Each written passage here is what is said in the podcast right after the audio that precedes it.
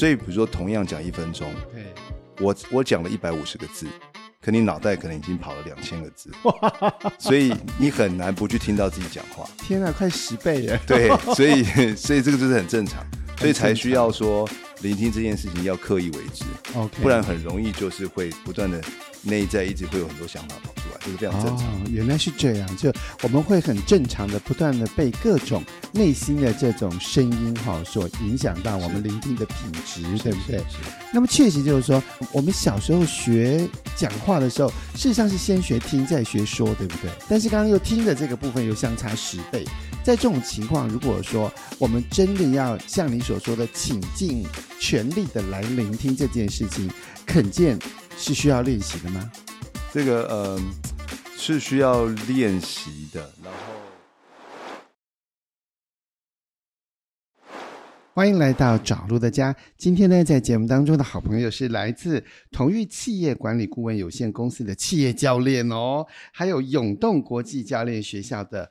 总教练。好，我们来欢迎李可真，可真老师你好，嗨，你好。啊，是。不要叫我老师，是叫我可真就好了，叫可真也不是老师。好，好，那么事实上呢，在我们跟可真认识了一段时间，但老实说，我今天听到你的专业吓一跳。对，因为今天我们刚刚是在节目前聊了一下聆听这件事情哈。哎、嗯，其实我本来在网络上找了一点资料，但就发现你一讲哇，就讲得更深入。在这个所谓聆听的这件事情，一般来说，常常我们都会说请听，请听。跟我们先开宗明义说一下，在你的认知当中，倾听跟聆听差别在什么地方？嗯，其实我听过一句话，也不是我自己讲的，对，就是说。他说：“倾听就是倾尽全力的聆听啊。哦”那那我对这件事情理解就是说，可能一般人觉得他有在听，对，可是到底听进去多少？对啊，又或者是说理解对方的程度有多高？对啊，这个其实是呃，可以差别非常非常大。对，那其中一个影响那个程度的关键，我觉得就是。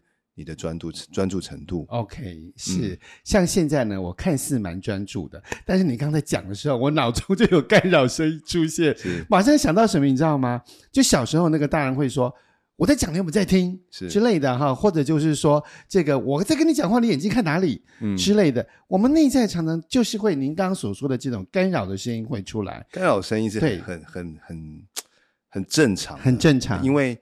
因为我们人脑哈，就是说有根据统计，就是我们思考速度，对，其实也是透过呃，就是说如果你学过语言之后，对，其实你很多思考也是透过语言来来在脑袋里面组织的，对。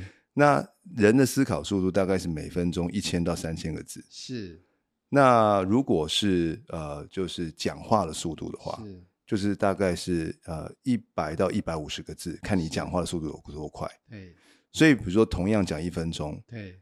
我我讲了一百五十个字，可你脑袋可能已经跑了两千个字，所以你很难不去听到自己讲话。天啊，快十倍耶！对，所以 所以这个就是很正常，所以才需要说聆听这件事情要刻意为之，OK，不然很容易就是会不断的。内在一直会有很多想法跑出来，这是非常正常。哦，原来是这样，就我们会很正常的不断的被各种内心的这种声音哈所影响到我们聆听的品质，对不对？那么确实就是说，我们现在人好像，哎，你看刚刚讲的就是，哎，我我们小时候学讲话的时候，事实上是先学听再学说，对不对？嗯。对，嗯，但是刚刚又听的这个部分又相差十倍，在这种情况，如果说我们真的要像你所说的倾尽全力的来聆听这件事情，肯见是需要练习的吗？这个呃是需要练习的，然后呃，我觉得练习主要是练习怎么样去呃。意识到自己正在有很多评判，OK，或者有很多想法跑出来，对，我还能够先把它放在一边，对，然后专注的聆听对方，OK。那练习其实练习这个内在的调度过程，哦，是，是，或者是练习怎么样可以持续专注在对方身上，是这个我比较啊、呃、分成，如果聆听分成锻炼意愿跟锻炼能力的话，哈、嗯。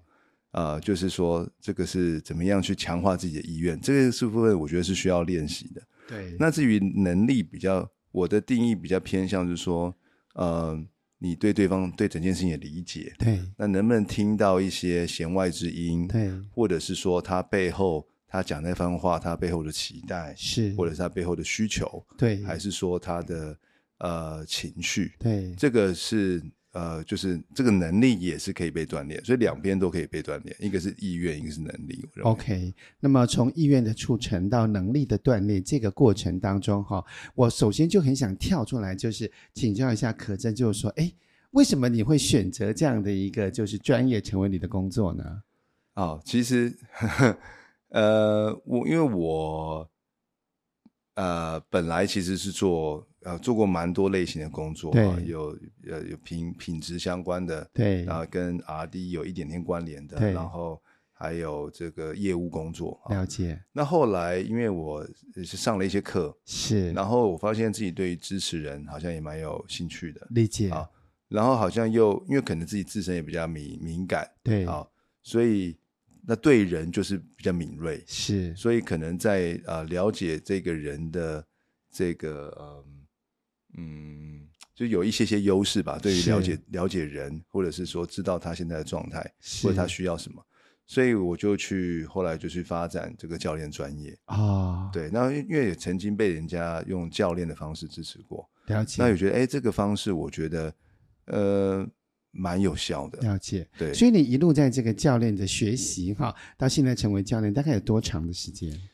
呃，大概有八年到九年。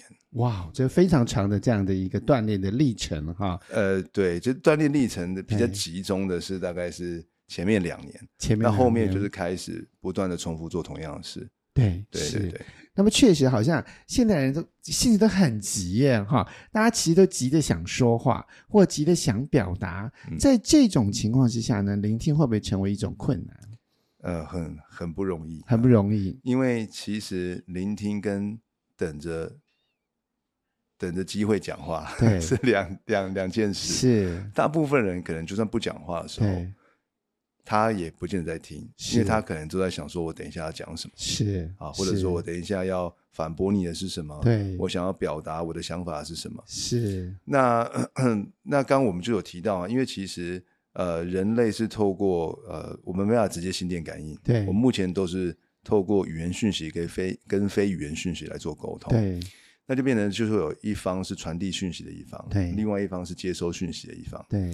那我们沟通目的本来就是为了增进理解嘛。对。那在这个互动的过程中，呃，一方面你你你发出讯息的能力越高，对，的确也会有助于理解的发生。对。啊，比如说现在整个社会很强调谈判，对，说服是演讲，对，PPT，对，提报 presentation，这些都是关于散布讯息。对。但是如果我们要增进理解的话，还有另外一方。是关于聆听，就是接收讯息。对，对，所以如果接收讯息做得好，理解部分也增加，嗯，其实也是也是从另外一个程度上，也是促进沟通另外一大半。对，只是说现在社会比较。着重在前面那一半，没错。我们好多好多的各种的这个书籍出版哈，都在讲什么啊、呃，说话的艺术啦，哈，演讲的技巧啊等等哈，几乎都是在表达这个区块。甚至呢，如可真刚刚所说的，哎，就算是我看起来在听，但我里面也准备要讲话。我准备要接话，或者呢，我试图呢，这个重复你的话，让你知道觉得我如何如何。事实上，都有各式各样的造作，或类似各种的这个声音不断在涌现。这些是否都会成为我们聆听的障碍？而在聆听的另一端，沟通又会发生什么事情？我们来休息一下，进入广告，再请可真跟我们来分享。今天呢，在节目当中，我们邀请到可真跟我们来聊聊聆听这件事情，你知道吗？就是说，常常就忧郁症的朋友哈，他最需要的常常会被分为两件事情，一个就是陪伴，嗯、另外一个就是倾听哈、嗯。那么在听的这件事情，到底它会发生什么作用？为什么特别对于一个忧郁症的朋友来说，它又特别重要？其实呢，在聆听这件事情上本身就有它的作用，对不对？是是是，我们刚刚其实有提到说。呃，聆听就是接收讯息跟传播讯息，目的都是为了增进沟通，本身就是为了增进彼此彼此的了解。对，那所以聆听从这个角度来看，有好几个重要的作用。对，第一个当然就是收集资讯。对对，因为一个人在传播讯息，你怎么样从对方的讯息里面得到更多好资讯？这个是不聆听的话就收集不到。对，第二个就是说，很多时候他讲的那些讯息，你要结合多方讯息之后，你才有办法去呃更进一步理解对方。对啊，比如说呃，我们在根据语言沟通专家讲说，人类的沟通，对，啊，其实语言只占整个人类沟通的量。大概只占百分之七嘛？哦，好，声音呃，就是肢体占了百分之五十五，对啊，声调占了百分之三十八。那其实语言本身只占百分之七，是。所以我们其实我们这边讲聆听啊，我在跟就是如果要发展人的话，在促进人聆听功力的话，我都会跟他们谈。其实聆听讲的是就是全人的聆听，对，就是观察，对，观察到这个人不是指他讲了什么话，对，他的肢体是怎么样，他表情怎么样，对。它中间停顿的地方在哪里？对，哪边加重语气？对，又或者是说他音调上有什么变化？还是他突然在声量大小上、节奏上有什么变化？对，那反正我只想强调，就是说，当我真的可以呃比较全神贯注的去收集资讯的话，还有一些很重要的是非语言讯息。对，那非语言讯息占的其实比重更高。五十五，刚刚说肢体是五十五，五十五加三十八等于九十三了。哦吼吼，对。所以这些东西结合起来，我更能够对于他讲的那些话啊，到底要传达什么样的意思？是还是说是不是像他表面上讲的那样？对，还是说他讲的话里面其实还有分很多层次？对，这个都是需要呃你很专注的时候才能够去加强理解的。对，而不见得只是文字表面的讯息。对，好，这是聆听，就是专专注聆听很重要的第一个作用。还有第三个作用就是表达重视，是，就是当我在聆听你讲话的时候，我同样在散布一个讯息给你，是，就是我现在把我的时间，时间就是我的生命，对，我把我的生命现在放在用来听你说话，对，因为时间是我们每一个人的重要资源，对，所以我把这么重要的资源现在全部放在你身上。对，其实我们也在传达这个讯息给对方，好，所以对方也会感觉到，如果你真的是在聆听我的话，他会感觉到你对他的重视，是，啊，这是前面呃三个重要的，好，那如果说呃你你们就是在线上听的朋友，对，有一些你是带人的主管的哈，对，就是聆听还有两个非常重要的作用，是。一个就是促进思考，嗯，就是因为人我们其实在思考的时候。其实虽然是透过语言，但是有可能很多是碎片化的。对。但如果我要讲出来的时候，呃，语言它一定要经过某些顺序啊，就组织起来，这个才会 make sense 嘛，才会人家才听得懂。嗯。所以变成我，当我要能够去沟通跟表达的时候，我就需要把我的想法先整理过。对。所以当我能够去表达我的想法的时候，我本身就在促进跟整理我的思考。对。所以当有一个人愿意听我这么说，对。他只要是愿意聆听，那他就用他的方式在支持我，更能够去思考整件事情。嗯嗯，好，所以聆听也能够促进对方的思考。是，所以如果你是一个老板，常想说你的部署为什么常常都不思考的话，因为非常很多时候他很有可能都在听你讲话啊，他就是听话照做就好。你的聆听反而会促进对方的思考，对，促进对方的思考。对，那最后一个可能是所有主管最想听到的，对，就是能够促进。当责哦，是对，因为呃，对方讲的都是他的想法，对，所以呢，这是他的决定，对，啊，那我们这个呃，一般人都是这样，就是说我比较愿意为了我的决定买单，对，啊，嗯，那你给我的建议就是，如果我照做了，比如说一边是你的想法，对，啊，我按照你的方式做了，对，跟完全一模一样的事情，但是如果是我自己产生出来想法，是，然后。我再去做的动力上，第一个就会有差别。对，好，然后第二个呢，就是说，如果是用你的想法做了，对，如果结果不好的话，对，我就会说你负责，这是你的问题。你看，老板，你的建议不 OK，啊，这不是我的问题。对，但如果是我自己想的，对，就是我要负责。对，所以我当然我一方面是这样，那一方面我会更想，因为是我自己发展出来的东西，我会更有拥有感，想要把它就是搞定或者搞定或解决问题，对，或者是做到超越，或者更优化。对对对对对，因为这是我的东西，是啊是是，所以这个聆听啊，能够促进这个人的当责，责。对对对对，这个也是非常非常重要的哈。所以我们看到这个聆听的作用有这么多的作用，都会值得就是说我们提升在聆听这个部分的学习是。哈。那么在聆听的另外一端呢，就是其实要有聆听，那个沟通才会发生，是是，对不对？所以这个部分就是说，会不会我们呃平常的，就是我们日常生活当中，到底要怎么样子去自我训练，还是透过什么课程、什么方法，可以就是觉察到我内心各种的小声音，又不被带走，然后我可以在专注的过程当中去聆听，而达到以上你所说的这几个作用呢？嗯，其实蛮多朋友都会说啊。呃好，我知道要专注聆听，对，可是我就很难专注。对，好，呃，这个这个我自己的经验是这样啊，就是说，如果在沟通的事情，对啊，如果越切身，对啊，就越难做到，就是不听自己的声音，要听别人的声音。好，那呃，如果所以这这个就牵涉到，如果你要锻炼聆听的话，啊。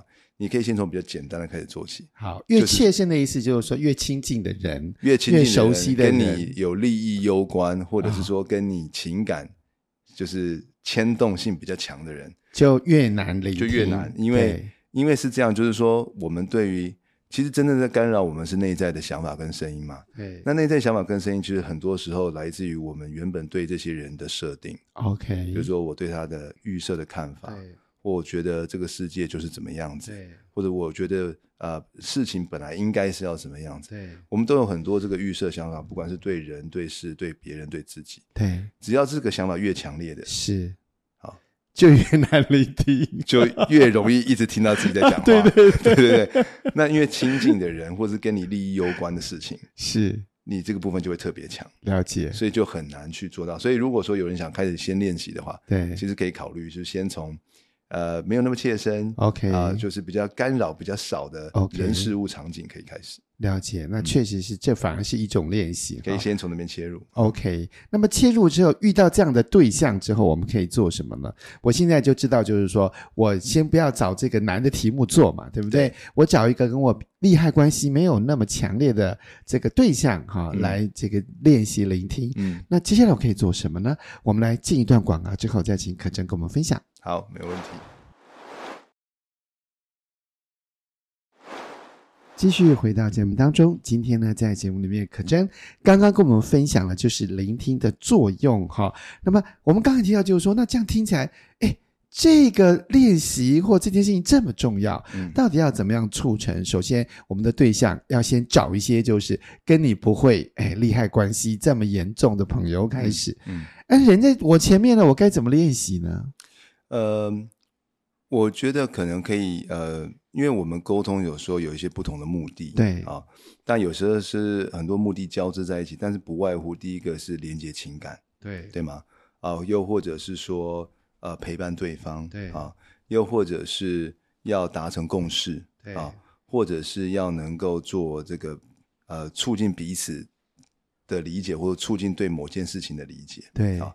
那根据不同目的，你可能聆听的，呃，一开始你可以先锻炼的方向可能有差别的。对，比如说关于连接情感的话，对，啊，其实我们可以先专注在聆听啊，对方他整个过程中他的情绪。对，嗯，啊，这是我们可以先做的哈。对，因为很多时候我们只是说要去专注什么，专注什么，其实呃还是很容易走神。对，啊，比如说像那个有一个。很久以前有一个知名的网球教练，对，那他带学生的方式就是比其他的教练厉害。然后，比如说他呃，网球教练都会叫学生盯着球，对，好，那他会跟他不会叫学生盯着球，他会问学生问题，就是说球往右边转还往左边转？哦，对，是。那球那学生又为了要能够回答这个问题，就会很专注，一直盯着球，是。啊。所以，与其我们说要锻炼聆听，要锻炼专注，不如在这个呃聆就是沟通的开始，先问自己一些问题。嗯，比如说他现在情绪怎么样？对，那你要能够回答自己这个问题，对，自然而然就会先不要专注听自己在讲什么，对，就会比较把焦点摆在对方他的语言讯息、非语言讯息。那这个聆听，其实这个听听起来是感受咯，感受是指感受对方的情绪嘛？对，对对感受对方的情绪。对，那其实我觉得这是人跟人非常非常重要的，因为很多时候，呃，除非我们真的在谈呃谈事情啊，纯粹谈理，其实很难不夹杂到情绪的。那只要对方有一些情绪，而且对方感受到你理解他的情绪。啊，当然，这个理解也包含了，如果你还愿意去接受他可以是此刻的情绪的话，他就会觉得是哇，就是完全是被你接纳的，或者是被你理解的。其实这对于他本身情感上的，呃，就是他就会有人接住，觉得有人接住他，然后他就会觉得是，嗯，这情就是这要怎么说呢？就是我们人都有一些基本的需求，被接纳、有归属感嘛，被肯定。他就会觉得这方面很重要的基本需求是被被满足的，所以是先共情再说理，是这个意思吗？呃，就是呃，好，我我没有我没有一个什么套路的意思啊，哦，就是说我也没有什么顺序，只是说如果我们期望这个呃沟通过程能够促进情感的交流的话，嗯，我觉得要能够听到对方的情绪，嗯，然后再加上一些技巧辅助，OK，比如说复述，好，复述就是提到说，哎，我可以感受到。你此刻的情有哪些情绪？嗯、好，那对方只要一觉得被你呃收到，被你理解，有一种被重视的感觉。哦，不只是被重视，他是被、被理解那种啊，或者是还有一种接纳。嗯，好，那那其实是差别很大，对于这个彼此的信任，对于彼此的距离的呃靠近。其实我觉得都啊、呃、会有很大很大的作用，嗯啊、立刻就会对沟通的品质呢也起了一些变化，对不对？对，而且是因为你要去听对方情绪，所以你会变得比较专注。好，这个是比如说是关于情感连接的。哎，这样讲起来，这样的听到对方的情绪，是否也会促成同理呢？哦，其实同理，呃，这个就是嗯。呃它是我觉得是同理的其中一个重要的环节，对，因为同理的意思就是讲说啊，那、呃、当然我你们可能更是专家啦，但是我我我理解的同理就是能够嗯、呃、接纳对方的观点，对，不而不是说不是说同意他的观点哦，而是说能够接受他现在此刻就是他的观点就是这样，对，然后他一直衍生的情绪也是这样，是，所以我能够理解他在他现在的位置是这样的状态，嗯。不代表我同意他，但是我接受他是这个样子的，是对，接受他的情绪，接受他此刻有他的情绪，他有他的看法，对，然后，然后甚至我愿意也去，因为其实我们是很难去感受到对方情绪的，对。如果很多所谓共情，我们都是感受到自己的情绪，对。其实我们是透过他的呈现，可能触动到我们什么，我们自己内在的情感也被触动，对。所以要能够做到同理的话，你也要。也要勇敢一点，或者是允许是自己去触碰内在那些情感。对，所以当我能够也是有那种类似的感受的时候，我是带着，我是 feel with it，就是跟他一起，啊、呃，跟他一起感受。是对，然后他就会呃起到同理的作用。对，那那聆听就是我们中间很重要的一环。我要先听到情绪啊，是啊，甚至啊、呃，那如果你还能够做到同理的话，就是。接受他有现在的情绪，然后你还愿意跟着他，跟对方一起去感受他。了解啊，所以在这个跟着对方一起感受，它是一种很主观的感受了。因为事实上你所说的，我是被他的情绪共振到，所以那个感受还是主观的。对，在这种情况之下，我又如何能够就是我不会一感受之后，我整个情绪就被带走？嗯，好，那我们在沟通的过程当中，如果我们需要就是理性而客观的部分。反而就给他挥起啊，会不会有这种可能呢？有有这个可能啊，对啊，就是所以我们在我们在讲聆听的时候，不代表如果你很多时候是呃跟着自己的情绪一发不可收拾，对，那一定到一定代表在内在状态一定有某个时间点，你跑去听自己的东西，对，不是跑去听对方。哎，我常这样子，哎，就以前特别更更明显，现在可能好那么一点点。以前我常常就说，人家在哭，我就哭的比较更惨。嗯，那种情况之下，就是我会过度泛滥我自己的这个情绪的部分，我 hold 不住这样子。但 但对方可能觉得我突然间情感有连接，但是我发现我常常自己就会一发不可收拾。是，对，所以所以嗯、呃，那就是等于是从某种角度上，就是你在那个时间点插插进自己的内在世界。对，啊。那可能是内在的回忆，对，或者是内在的经历，对，那就差去那边，那那这时候就在自己的世界嘛，那他就感受到 过往的种种，很正常。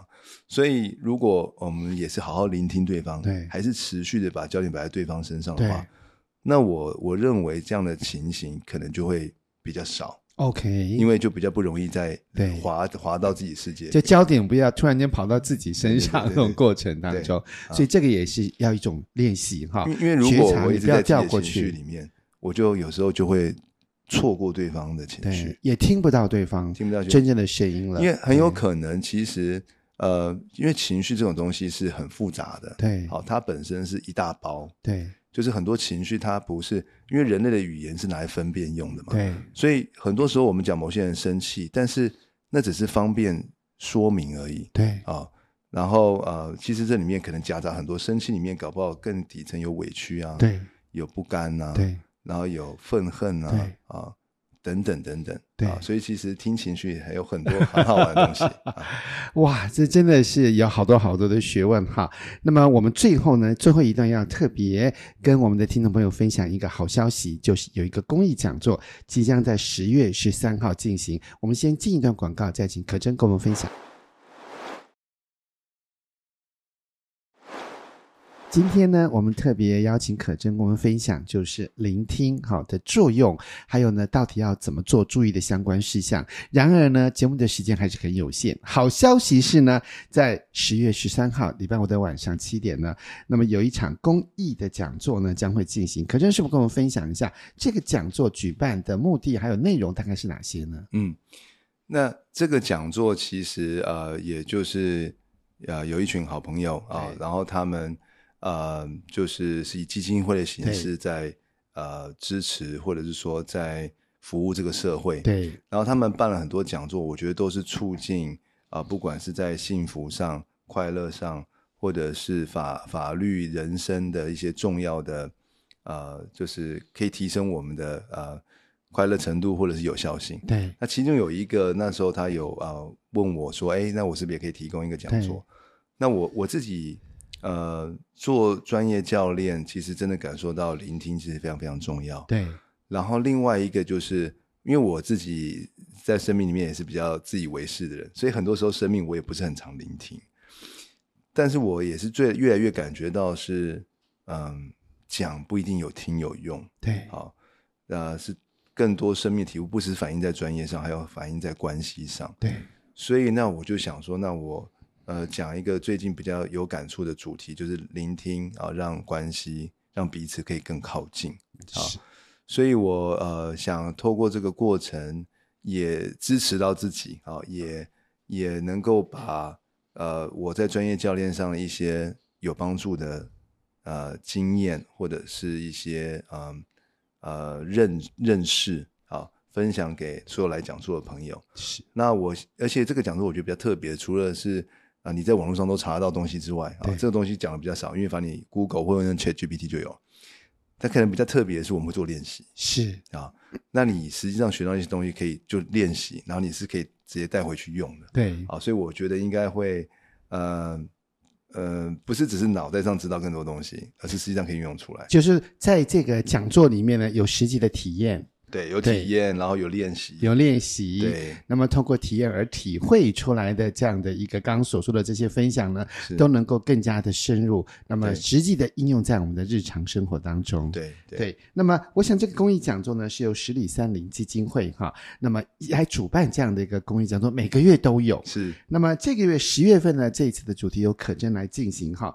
好像你还提到了一些，就是我们聆听者的内在状态，或者萨提尔冰山这些，就是相关的一些理论，是吧？是是是，因为呃，其实呃，我们中间有运用一个呃，借用一个呃心理学的一个蛮著名的模型。对。那只是说它虽然比较久远了，可是它的确在沟通上是一个很好用的模型。是。所以我们有借用这个模型来跟大家分享，所以。如果我们要促进沟通的话，对，有因为模型在那边，模型的意思就是可以让我们呃运用它嘛，是啊，所以我们可以怎么好好运用这个模型，增进我们的呃聆听功力。对，当然我们其实不是重重点，不是为了聆听啦，对，都是能够促进沟通的。对对。是，所以在这个从促进沟通的发生到这个聆听的这样的一个练习体会的过程当中，哈、嗯，你你自己觉得就是说，因为你刚刚其实我们呃广播前我们稍微聊了一下嘛，哈，你就提到当你在这个身为教练的时候，你特别容易站在这个中立的立场，嗯，那这是因为你角色转换的关系吗？嗯，呃呃，我觉得有两个重要部分啊。对，作为一个专业教练，他的基本相信假设，他的假设就是。呃，我支持的对象，他是有能足够的天赋啊，足够的天赋、热情跟资源，对，去达成他的目标，对，或者是跨越挑战，对。所以，呃，实际上也真的是如此，因为很多人，比如说跟教练谈完之后，其实外在的环境都没有改变，对，环境还是那么困难，对。但是为什么他谈完之后，他变得更有能力，变得更有信心？对，就是代表说他的内在状态改变了，对。好，所以他本来就。呃，就是借一句话，他本自具足，对，啊，只是他可能之前没有意识到，对，所以透过对话促进他的目标发生，对，这是我基本假设，对。啊、那因为我在做教练的时候，是，我就会这个假设就会带在身上，OK，、啊、所以我就要基本上我是相信对方的，了解，好，那只是。如果回到生活中啊，我没有带这个假设的话，对。有时候我就会，比如，比如说看我儿子，我就觉得他搞不定，对，我就会很想要告诉他，要教他。对。但如果我认为他搞定的话，我就不需要讲那么多，我可能听比较多。这是第一个。那第二个就是我刚刚讲的，就是说，嗯，因为他是我的呃对象或者客户，那相对而言就是跟我的利益有关，跟我的切身程度。就我对他的预设，很多的预设其实是低很多的，对，所以我的内在干扰也会比较少，对，好，所以我也比较能够做到，呃，不评论，对，不建议，不批判，对，，OK。所以我刚刚好奇的就是说，如果是这样的话，是否有可能我们也可以，就是以你的经验来说，我换了一个角色，嗯，我就能够跳脱出我原先不聆听的这些困扰，那么而进入了一个相对中立的学习呢？嗯有的啊，这个就是其实帮助聆听的态度有很多，对，比如说好奇，对。啊，比如说这个重视、在乎，对。啊，或者是信任对方，对。啊，或者是呃开放啊，或者是中立啊，那不同的这个态度，其实你都可以借用一些方式，对，来协助自己的。啊。嗯这个我就是把它归类，大概叫主动聆听，就是你可以主动发起意愿，对，让你更想要听对方。比如说，当你听到对方讲很多东西都很无聊，对，你都没兴趣，那你事情很无聊，但有可能你内在很关注这个人，是，所以你或许可以改变策略，就是说，哎，那我我关心他，那我可以，呃，就是呃关心他的什么？对，好，所以我怎么样透过。他讲的话过程中去表达我的关心，嗯，好，那可能会让你更愿意听对方说些什么，哪怕那个话题本身你没那么感兴趣。OK，那这个是比如说促进自己好奇，是啊，那或者是说你是很天马行空的人啊，就是常常想一些有的没的，然后听他在讲这些话的时候，那就是去想一些，那能不能产生一些好玩的？对，好，我要讲的那些有没有哪一些可以是有趣的？对，也就是稍微。呃，自己加一些调味料，对，去促进自己好奇心是啊。那又或者，比如说呃，中立的话，对啊，那能不能就是啊、呃，提醒到自己，他讲的其实都是资讯，对啊。那呃，我我是是我在解读它，我在做判断，对啊。那这个判断跟解读只是我的，对，能不能先摆在一边？对，好，就是从这些态度出发，我觉得你有机会是协助到自己，让自己更聆听啊。嗯那个讲座部分，我们或许有机会可以谈到这个部分啊。对对，到时候可能就是有一些方式可以协助你更愿意去听对方。更愿意去听，然后更多的分享，而且最重要的事情是在讲座的过程当中呢，你可以亲身的体验哈。那么这绝对是就是人要到现场呢，你才能够感受得到。好，今天非常谢谢呢可真在我们节目当中的分享。那么这个聆听，我相信呢，我们这一集所有的听众朋友耳朵现在都热热红红的，特别聆听。好，谢谢可真，也跟大家说一声拜拜，拜拜。好哦，哦。